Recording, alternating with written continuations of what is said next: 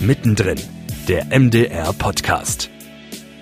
Er ist halt nicht mit dem Holzhammer, ne? ist nicht so ein Holzhammer-Humor oder wo man die, die Figuren verrät oder so, sondern das passiert halt nicht. Man hat die Figuren total lieb und es entstehen einfach daraus so, so wirklich tragisch-komische Situationen. Es gibt immer Gründe, warum Menschen irgendwie so werden, wie sie sind. Ne? Es ist, wird kein Mensch schlecht geboren sagt Peter Schneider, einer der beiden Ermittler im neuen Polizeiruf aus Halle über die nahbare und humorvolle Inszenierung der Protagonisten in der Jubiläumsfolge an der Saale Hellem Strande. Und damit herzlich willkommen bei Mittendrin, der MDR Podcast. Mein Name ist Amelie Hüsny und in der nächsten halben Stunde erfahren wir unter anderem, warum Elefant, Tiger und Co. bereits 18 Jahre lang seine Zuschauer und Zuschauerinnen in seinen Bann zieht, was das mit dem Werteverständnis unserer Gesellschaft zu tun hat und wie überraschend real die Story im neuen Polizeiruf ist. Dieser feiert dieses Jahr nämlich bereits sein 50-jähriges Bestehen und in der Jubiläumsfolge haben sich die Autoren Clemens Meyer und Thomas Stube von einem einschneidenden Erlebnis inspirieren lassen. Ordentlich Prominenz ist in der Produktion außerdem vertreten. Neben Henry Keutsch bereichert auch Peter Schneider das neue ungleiche Ermittlerduo in Halle. Was sich das Team für die Jubiläumsfolge hat alles einfallen lassen, erzählen mir jetzt Maike Götz aus der Produktion und Peter Schneider persönlich. Hallo, schön, dass ihr da seid. Schön, dass ich hier sein darf. Danke für die Einladung. Die Jubiläumsfolge an der Saale Hellem Strande ist ja in so ziemlich allen Belangen eine regionale Produktion. Maike, erzähl doch mal, wie es zur Idee kam und ja, was im Grunde regional dabei bedeutet. Wie müssen wir uns das vorstellen? Geht es um den Drehort oder habt ihr auch alle Schauspielerinnen und Schauspieler regional besetzt? Lass uns da mal dran teilhaben. Ja, ein Stück weit schon. Ne? Also wir haben, äh, wir erzählen einen Ensemblefilm. Also dort gibt es ganz viele verschiedene Figuren, die eine wichtige Rolle einnehmen. Und wir haben darauf geachtet, dass viele aus der Region Mitteldeutschland kommen. Äh, genauso eben wie Thomas Stuber oder Clemens Meyer. Ne? Die sind bekannt. Clemens Meyer ist äh, in Halle geboren, wohnt in Leipzig. Thomas Stuber ist auch Leipziger. Und ähm, sie schreiben, wie ich finde, sehr schöne oder schreiben und inszenieren sehr schöne Filme aus dem heutigen, für den heutigen Osten und aus dem heutigen Osten Deutschlands. Das klingt total schön. Maike, vielleicht, das ist auch was, äh, was ich mich im Vorfeld gefragt habe. Am Anfang steht ein Mord, okay, das ist beim Tatort auch oft so, aber das unterscheidet sich ja schon, also rigoros von, ja, zum Beispiel halt so einem Format wie Tatort. Vielleicht kannst du noch ein bisschen was dazu erzählen. Ja, Unterschied Polizeiruf Tatort, ne? Das ist, ähm, was würde ich dazu sagen? Der Polizeiruf spielt immer mehr im ländlichen Raum. Es dreht sich immer mehr um die Figuren, die Opfer, weniger um die Kommissare. Wir sehen Fälle, die weniger oder die auch mal nicht mit einem Mord zu tun haben können. Also gerade früher wurde das ja viel gelebt. Ne? Da ging es mal um Diebstahl oder ich, Clemens hat immer irgendeinen Fall erzählt, da ist einfach ein Mann von einem Baum gefallen. Genau, das war's. Betrunken vom Baum gefallen und hat genau. sich geschämt und hat das nicht verraten. Und daraus hat sich ein Fall entsponnen. Und eigentlich ist er nur besoffen vom Baum gefallen und genau. hat dann was ausgelöst. Genau, genau. Und das war's. Also von daher, der Polizeiruf kann sich dort ein bisschen freier bewegen. Und ähm, genau, und ich finde es ein sehr, sehr schönes äh, Format, auch im, im Zusammenspiel mit dem Tatort. Es dreht sich also viel um die Figuren und eine ganz entscheidende Figur übernimmst ja du, Peter. Du spielst den jüngeren der beiden Ermittler, Michael Lehmann. Ähm, erzähl uns doch mal ein bisschen was zu deiner Rolle. Der Michi Lehmann, das ist so ein, ist ein Quereinsteiger. Ne? Es gab ja in Sachsen tatsächlich auch vor ein paar Jahren so ein Quereinsteigerprogramm bei der Polizei. Da hat es Clemens oder haben das Clemens und äh, Thomas, glaube ich, auch her die Idee, der war Krankenpfleger und ist sozusagen über dieses Quereinsteigerprogramm zur Polizei gekommen und ist dann äh, bei der Kripo gelandet und bei so einem alten Hasen, so wie das manchmal oder in der Realität tatsächlich oft ist, dass das so ein älterer und so ein, so ein jüngerer ist, dem Henry Keutsch. Und ich sag mal, der, der Michi ist so, ja, das ist nur so Christ, bisschen bürgerlich, bisschen spießig, aber irgendwie auch sehr empathisch und, und ein sehr ehrlicher Mensch das ist, glaube ich, auch so die Schnittstelle zu dem alten Haudegen Keutsch, äh, dass die beide so eine, so eine menschliche, ehrliche Basis haben, die sie auch miteinander auf, auf der Ebene oder auf der sie auch miteinander verhandeln können.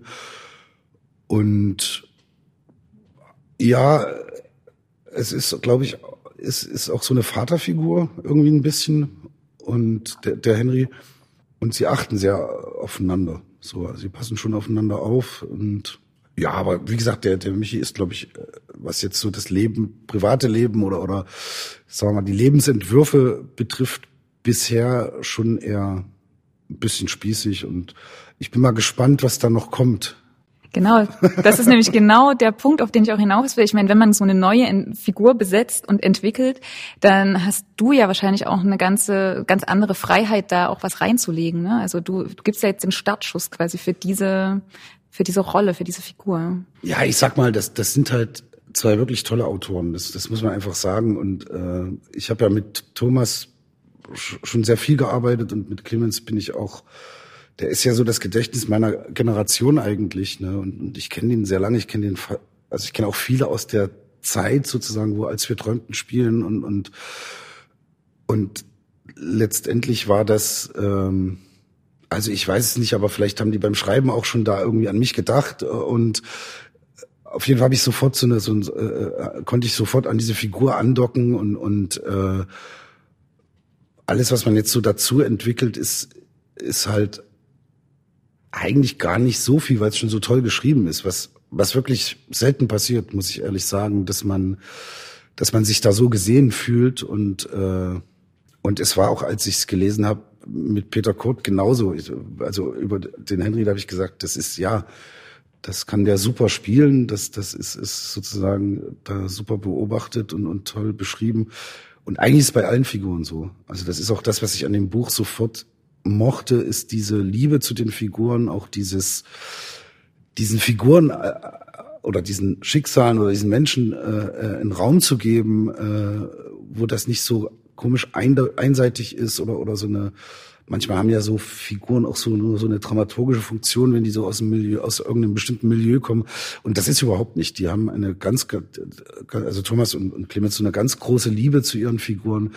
Und das spürt man unheimlich. Und das hat mich auch sehr gefreut. Also Stichwort Ensemblefilm, dass da so alle wirklich mit im Boot waren, die da mitgespielt haben. Und das, wir haben auch geprobt. Das waren auch wunderschöne Proben sozusagen, wo auch alle schon da waren. Also wir sind da nicht so eingestiegen in die Dreharbeiten und, und ja, wir können uns hier von dem Dreh oder da mal, sondern wir haben das tatsächlich äh, auch in einem guten Setting schon probieren können vorher. Und das finde ich spürt man sehr. Das, äh, ich hoffe, dass es die Zuschauer auch spüren, äh, dass ich da jetzt nicht verblendet bin, weil ich so tief drin stecke. Aber das ist etwas, was ich an, an den beiden, also an Clemens und, und Thomas auch wirklich mag. Oder das mag ich auch an Clemens seinen Büchern oder auch an, an den Filmen, die die zusammen gemacht haben, dass da immer eine große Liebe zu, zu den Figuren existiert und auch zu dem, was man da irgendwie macht miteinander.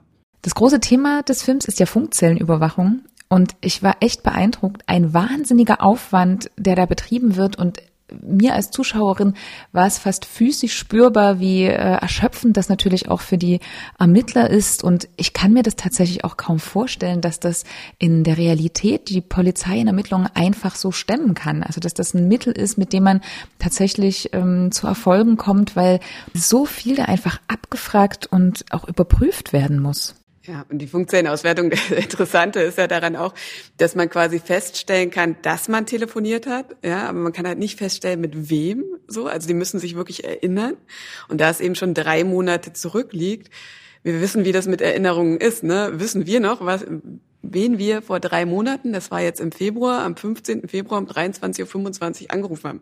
Als wir I don't know. in einer bestimmten so, Straße genau, standen genau. oder da lang gelaufen genau, sind. Ne? So. Genau. Also es ist wirklich ähm, ein kompliziertes Unterfangen, ähm, selbst wenn man die Möglichkeit hat, eine Funkzellenauswertung zu machen.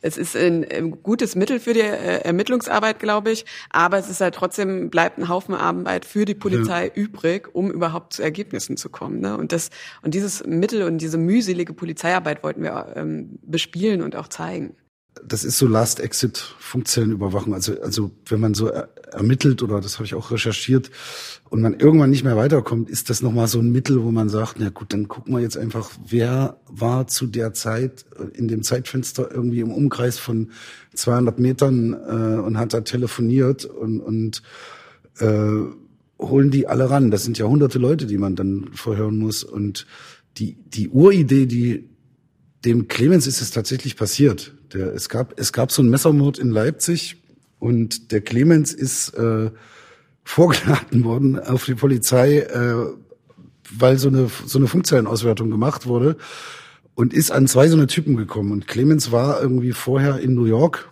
äh, zu, zu so einem Arbeitsaufenthalt und hat sein Handy im Flugzeug liegen lassen. Und der, der kam halt dahin und dann haben die ihn befragt und dann hat er gesagt, ich habe das Handy nicht mehr.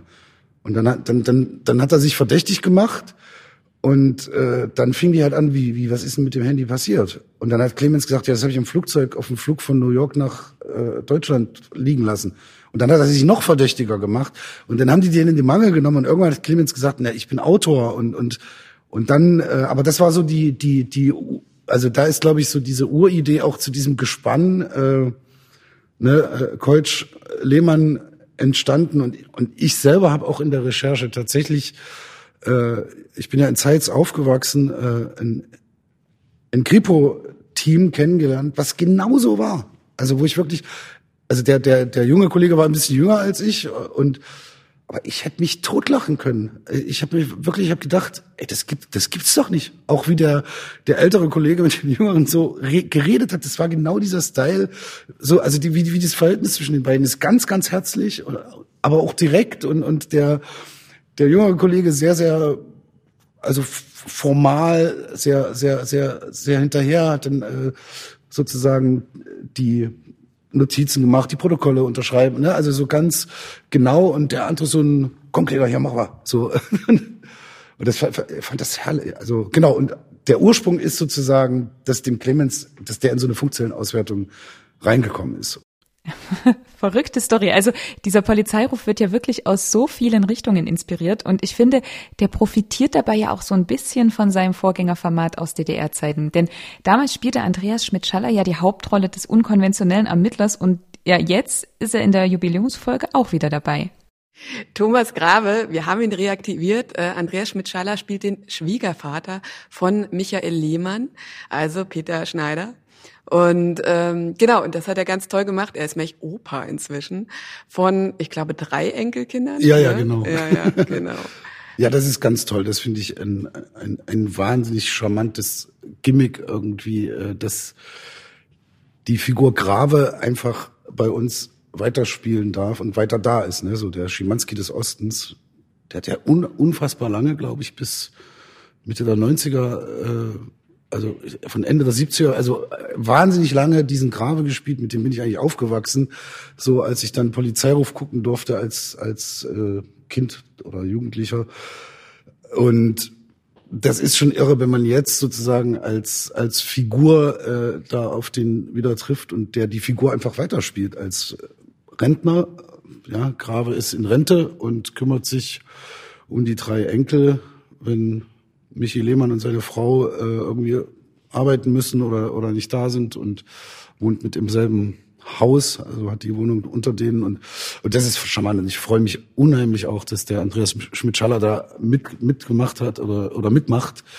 Äh, ja, sowas mag ich. Ich mag auch diese, das ist eine wunderschöne Idee, äh, diese, diese Titel, ne, die, ja, diese die Titeleinblendung. Ja, ne? diese Titeleinblendung, ja. da alte Polizeiruffälle zu nehmen. Äh, also das ist so meine Art von Dingen, die ich, die ich sehr, sehr mag, wenn das so subtil daherkommt und so. Das ist auch total spannend. Ähm, für alle, die jetzt hören und den Polizeiruf ja noch nicht gesehen haben, was, was für Titel, von was sprechen wir da jetzt? Ähm, es gibt in dem Polizeiruf Zwischentitel und dieses, äh, stilistisch oder dieses Stilmittel hatte sich Thomas schon früh überlegt, dass man also mit Zwischentiteln in dem Polizeiruf arbeitet. Und im Laufe der Entwicklung haben wir uns dann überlegt, ja, warum äh, nutzen wir nicht alte äh, Polizeiruf-Episodentitel und ähm, äh, ziehen somit einen Bezug zu den alten Polizeirufen, weil der Film wird ja zum 50-jährigen Jubiläum ausgestrahlt und wir fanden das einfach ein unheimlich schönes subtiles Schmankerl, um die alten Polizeiruf-Fans ähm, ja auch ein bisschen äh, ja von den neuen Polizeiruf zu überzeugen. Es bleibt also auch für euch als Profis spannend, ja? Also ihr seid vor der ersten Ausstrahlung tatsächlich doch so ein bisschen aufgeregt? Ich bin's ein bisschen. Ja, ich bin mega aufgeregt. Natürlich ja. wahnsinnig aufgeregt. Ja, so wie es ankommt, ne? Und ja, ja, die Reaktionen na klar. sind. Also ähm, ich habe so, ich habe so auch so ein bisschen Angst, weil es so wahnsinnig schöne Dreharbeiten war. Und das ist ja manchmal ist, ist, ist das ja so verdächtig, wenn das so schön ist, ob es dann auch sich das erzählt, genau. was man da so als Gefühl die Zeit hatte, weil das wirklich, also muss ich echt sagen, so, so dieses Team auch, was, was Thomas da zusammengestellt hat, also das, das hat vorne und hinten so gestimmt und trotz diesem Corona-Mist irgendwie, äh, wir sind da ja voll in die zweite Welle eigentlich reingekommen, war das, äh, waren das wunderschöne Dreharbeiten und jetzt da, aber ich, ja, ich, ich, ich hoffe, den Leuten gefällt's. ich hoffe auch. Peter, Maike, vielen Dank, dass wir hier mal reinschnuppern durften. Wir würden jetzt gleich nochmal ähm, in die Szene reinhören, in der du mit deinem Uridol aus den Polizeiruffolgen der äh, DDR-Zeit zusammenspielst und ein bisschen Appetit machen auf ja die Jubiläumsfolge an der Saale Hellem Strande. Schön, dass ihr da wart. Danke. Danke. Danke fürs Gespräch. Eine Frau, ein Messermord. Ich sag ja nicht, dass ich es war. Aber die weiß mehr, als sie zugibt. So viele Männer, so viel Eifersucht. Kannst du dir nicht vorstellen. Ne? Die hat sich da in ihren Affären verloren. So wie ihren äh, Funkzellen. Äh Auswertung, Meister Grabe. Auswertung. Hm. Was sollen wir denn sonst machen? Was habt ihr früher gemacht, wenn nichts mehr ging?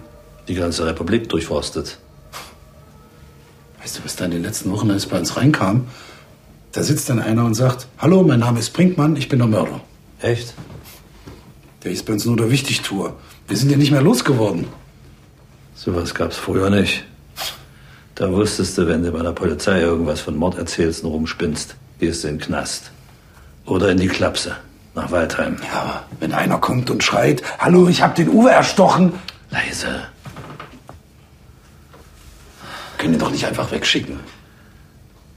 Hör auf jetzt. Das sind laufende Ermittlungen. Und ich will nichts davon hören. Ja. Gesendet wird der Polizeiruf am 30. Mai im ersten und ist natürlich darüber hinaus auch in der ARD Mediathek zu finden. Spannend ist bei dieser Produktion übrigens auch, dass der komplette Film in einer gebärdeten Fassung zur Verfügung stehen wird.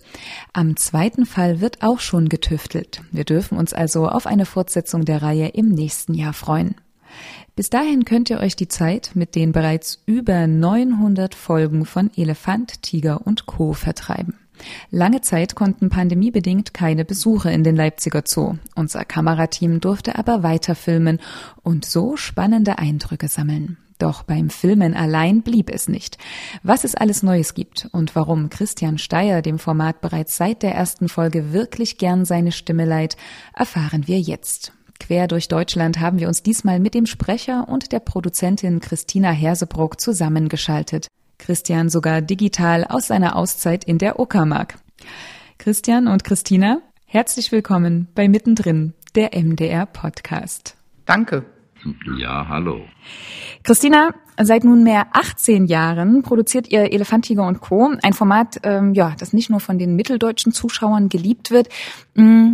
Gibt es den Tag, was denkst du, an dem alle Zoogeschichten erzählt sein werden? Also momentan glaube ich das eigentlich nicht. Äh, wir sehen an der Akzeptanz unserer Userinnen und User, dass es eigentlich sogar im Gegenteil jedes Jahr besser wird. Und insofern äh, glaube ich, dass uns die Geschichten im Leipziger Zoo nicht ausgehen werden und wir uns durchaus gerne noch auf die nächsten 18 einstellen. Vielleicht kannst du uns da auch noch ein bisschen was zu den Zahlen sagen. Ähm, wie bewegt sich das so? Sind eure Zuschauerinnen und Zuschauer eher in der Mediathek oder klassisch im TV unterwegs? Ihr habt ja auch eine große Facebook-Gemeinschaft. Vielleicht kannst du uns da so ein bisschen einen Einblick geben. Also wir haben derzeit noch die meisten Zuschauerinnen und Zuschauer tatsächlich im linearen Fernsehen. Wenn wir freitagsabends im MDR-Fernsehen ausstrahlen, dann haben wir bundesweit bis zu einer Million Zuschauerinnen und Zuschauer. Wir werden auch durchaus in der Mediathek gut genutzt, äh, sind auch auf Daily Me. Auch da haben wir ganz gute Abrufzahlen. Aber also das Gros schaut uns schon noch im linearen Fernsehen. Bei Facebook haben wir mehr als 100.000 Abonnenten, was uns sehr freut. Die sind auch sehr rege, die diskutieren sehr gerne und ähm, beteiligen sich einfach gut. Das ist sehr, sehr schön. Christian, bei so vielen Fans in ganz Deutschland, die alle deine Stimme kennen, kommt es vor, dass dich, weiß ich jetzt nicht, die Verkäuferin in der Bäckerei in Berlin beim Brötchenbestellen erkennt? Das ist äh, erstaunlicherweise öfters passiert, obwohl ich in der Sendung ja nicht zu sehen bin. Es kennen mich äh, vor allem auf der deutschen Ostseite von früher her viele auch noch vom Film. Inzwischen ist es, hat sich wieder etwas äh, erweitert, weil ich in, in Dark bei Netflix gespielt habe und jetzt unlängst gerade, das ist noch nicht raus, Usedom-Krimi äh, eine große Rolle gehabt habe. Aber ja, das, das ist erstaunlich eigentlich. Da wundere ich mich dann selbst. Ne? Spannend. Was, was glaubst du denn, warum begeistern sich so viele Zuschauerinnen und Zuschauer für eure Produktion? Du bist ja wirklich seit der ersten Folge dabei und man muss schon sagen, deine Stimme und deine entschleunigte Art des Erzählens, das prägt ja dieses Format auch ähm, ganz entscheidend. Was ist denn aus deiner Sicht das Besondere an Elefant, Tiger und Co.? Ja, das ist, da gäbe es viel zu erzählen. Ja, ich bin ja wirklich von Anfang an äh, dabei und es ist wahrscheinlich auch der Charakter der Sendung so entstanden. Ich, aber es ist die ganze Atmosphäre, über die man erzählt. Dieses im Augenblick sein, da dran zu sein, das ist das Schönste an der ganzen Sache, dass es eben nicht auf Sensation geht. Das, das sollten ja elf Sendungen werden. Dann sollte das vorbei sein. Und ich wurde gefragt, ob ich das machen will. Und es ist das Wunder passiert, dass äh, nach den elf Sendungen äh, oder schon nach ein paar Sendungen die Einschaltquoten so nach oben gingen, dass der Sender überlegt hat, das werden wir doch nicht jetzt aufhören. Und das ist passiert, obwohl dem, ich sag mal, dem üblichen Klischee Sensation, dass die Sendung nicht entsprach. Die war weder schnell noch war immer zu ein Gag zu hören, sondern die war eher ruhig und ganz normal erzählt, auch nachdenklich. Und es sind eigentlich alle Stimmungen, die man aus dem Leben kennt drin und, und, und Situationen. Das ist auch mal traurig, das ist, ist mal sehr komisch. Und dann ist es verrückt und dann ist es seltsam. Und ich merke an dieser Sendung, dass es offensichtlich bei vielen Menschen eine große Sehnsucht gibt nach Normalität und nach Nicht-Affektiertheit und nicht nicht rumspinnen. Dadurch äh, entsteht oft eine Künstlichkeit, etwas Unechtes in der Kommunikation. Und ich glaube, dass viele Menschen froh sind, wenn diese falsche Hülle mal abgestreift wird und mal äh, normal miteinander umgegangen wird. Das ist meine Annahme, dass äh, zum großen Teil die Beliebtheit dieser Sendung auch daher rührt, dass die einfach so, so normal daherkommt. Jetzt ähm, ist ja nicht nur Christian schon seit der ersten Ausgabe dabei, euer ganzes Team, also angefangen bei den Autoren und Autorinnen bis hin zu den Cuttern, das ist ja wirklich sehr beständig. Ähm, vielleicht könnt ihr uns da ein bisschen mitnehmen in euren Produktionsalltag? Also wie funktioniert das jetzt auch alles digital, alles von zu Hause? Also es funktioniert tatsächlich sehr, sehr viel äh, digital. Also manchmal passiert es, dass der Autor, die Autorin in Berlin sitzt, die Cutterin in Leipzig, dass wir dann die Sprachaufnahme, ähm, Christian kann das ja selber ganz gut erzählen, ähm, eben wiederum in Berlin machen. Wir schicken dann also Files hin und her. Die ähm, Autorin und der Cutter, die sehen sich in der Regel dann eben äh, über Monitore. Und die verstehen sich aufgrund der Tatsache, dass sie schon so lange so eng miteinander arbeiten, teilweise auch fast blind. Also insofern, das ist ein großes Glück in dieser Zeit. Christian, was bedeutet es denn konkret für dich? Verkriechst du dich für die Aufnahmen jetzt zu Hause im Wandschrank oder wie müssen wir uns das vorstellen? Ja, so ungefähr. Nein, ich habe einen Freund, der macht auch Musik und, und ist, ist wie ein Tonmeister und der wohnt bei mir im Hause und ich gehe zu dem und wir nehmen das auf. Es wird rüber gestreamt, der Film, und er schickt dann die Resultate gleich noch äh, Leipzig zurück. Früher bin ich freitags äh, früh nach Leipzig gekommen. Jetzt machen wir das donnerstags abends und Donnerstagabend um gegen Mitternacht ist das dann schon nach Leipzig zurück geschickt und dann wird es am Vormittag gemischt und äh, das läuft wunderbar. Der, der ist ausgesprochen geschickt. Gibt es eine App, wo die Autoren sich dazuschalten können? Ich habe die direkt im Kopfhörer, als ob sie neben mir sitzen. Also wie so wie in Leipzig eben bloß, dass die Scheibe nicht da ist, durch die sie dann noch sehen könnte. Aber äh, hören kann ich sie genauso gut. Nun entwickelt sich das Format ja stetig weiter. Also man könnte auch sagen, die Markenwelt wächst. Ähm, Christina, was ist denn, ja, mal bei der Ursprungsfolge angefangen, jetzt alles dazugekommen oder tüftelt ihr sogar aktuell noch neue Sachen aus, die sich in Elefant, Tiger und Co. einreihen werden? Wir tüfteln ständig, denken immer irgendwie nach, was wir denn noch machen könnten. Vor ein paar Jahren haben wir angefangen, ETC Spezials zu produzieren, 90-minütige Filme. Da hatten wir jetzt gerade zu Ostern einen 90-minütigen Film über den Umbau der Elefantenherde im Leipziger Zoo. Das war ein wirklich toller Film, fand ich, äh, der auch bei anderen Zoodirektoren weltweit äh, für Furore gesorgt hat. Wir haben aber jetzt seit ein paar Wochen auch den ETC-Podcast. Darüber freuen wir uns sehr. Vor allen Dingen auch, dass wir das mit dem äh, Landesfunkhaus Sachsen gemeinsam machen können, also mit den Kolleginnen vom Sachsenradio. Das macht großen Spaß, wird auch gut angenommen und ja, auch ohne die Bilder funktioniert das sehr gut. Wie ähm, geht ihr denn auf die nächste Generation zu? Wir sind jetzt 18 Jahre in diesem Format. Das heißt, äh, ja, vielleicht wächst man da auch nie raus, aber es wäre ja auch schön, jüngere Zielgruppen mit dazu zu holen. Habt ihr auch da eine Strategie? Ja, also wir erreichen tatsächlich schon im MDR Fernsehen wahnsinnig viele junge Zielgruppen mit ETC. Also das ist ganz erstaunlich, sehr viel mehr als mit vielen, vielen anderen Formaten. Aber um auch die Nachwachsenden wirklich sehr direkt anzusprechen, sind wir gerade dabei, mit den, mit der Redaktion Kinder und Familie ein Format für den Kika zu entwickeln. Ähm, die Formatentwicklung ist abgeschlossen. Das Ganze ist jetzt eine Frage, ob der Zoo das auch tatsächlich noch mit uns ja stemmen kann, denn das würde bedeuten, dass wir doch noch sehr viel häufiger im Zoo drehen müssten. Und das ist erstens natürlich unter Corona-Bedingungen ohnehin schwierig, aber es ist auch für den Zoo teilweise eine Belastung, wenn wir da täglich mit mehreren Teams unterwegs sind. Also insofern, wir würden es gerne machen, wissen noch nicht, ob es funktioniert. Tja, dann drücke ich mal die Daumen. Christian, zum Schluss habe ich noch eine Frage zu deiner Profession. Du hast ja eine ganz eigene Prämisse, wenn es um die Vertonung der Folgen geht. Zum Beispiel ist es dir wichtig, die Tiere nicht zu vermenschlichen oder sie auch nicht als etwas darzustellen, was sie gar nicht sind. Vielleicht kannst du uns da noch mal etwas zu deinem ganz persönlichen Anspruch in deiner Arbeit erzählen. Ja, das ist schon äh, etwas Spezielles, dass ich nicht mich benehme wie einer, der Bescheid weiß, sondern wie einer, der beobachtet oder sogar wie einer, der fragt, der das, was passiert, befragt. Was, und das finde ich ist eine ganz wichtige Grundhaltung, eigentlich eine Haltung, die ich mir viel mehr wünsche, auch in anderen Bereichen. Denn gerade jetzt, wo die Gesellschaft auch so auseinandersplittert aus den verschiedensten Gründen, sei es Corona, sei es andere Dinge, äh, ist ja dieses Bescheid wissen und Recht haben und, und dann sogar sich verfeinden deswegen, äh, eine schreckliche Beobachtung, die man machen kann.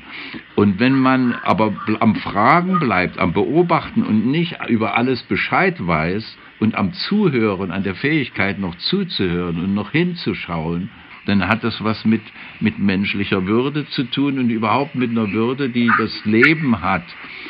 Deswegen geht es weit über über eine Zoosendung hinaus und hat für mich eine äh, menschliche Bedeutung, äh, einfach im Umgang mit einem Gegenüber, mit Menschen, mit, mit Tieren, mit dem Leben. Meinetwegen kann man das auf Pflanzen, kann man das auf die Natur erweitern. Äh, damit hat das viel zu tun. Äh, von allem könnten wir viel mehr erfahren und können wir immer mehr erfahren, als wir bisher erfahren haben. Und wenn wir das machen, dann kriegt das Leben auch ein bisschen mehr Würde und man wird nicht so kriegerisch und äh, ein bisschen kommunikativer, wirklich kommunikativer. Das ist ein sehr schönes Schlusswort. Ich finde es ganz toll, dass wir es geschafft haben, uns hier quer durch Deutschland zusammenzuschalten. Vielen Dank für das Gespräch und alles Gute für, ja, vielleicht nochmal 20 Jahre Elefant, Tiger und Co. Danke. Wir, wir arbeiten dran, Christian. Ne? Ja, macht's gut. Ja. Ciao. Tschüss, tschüss.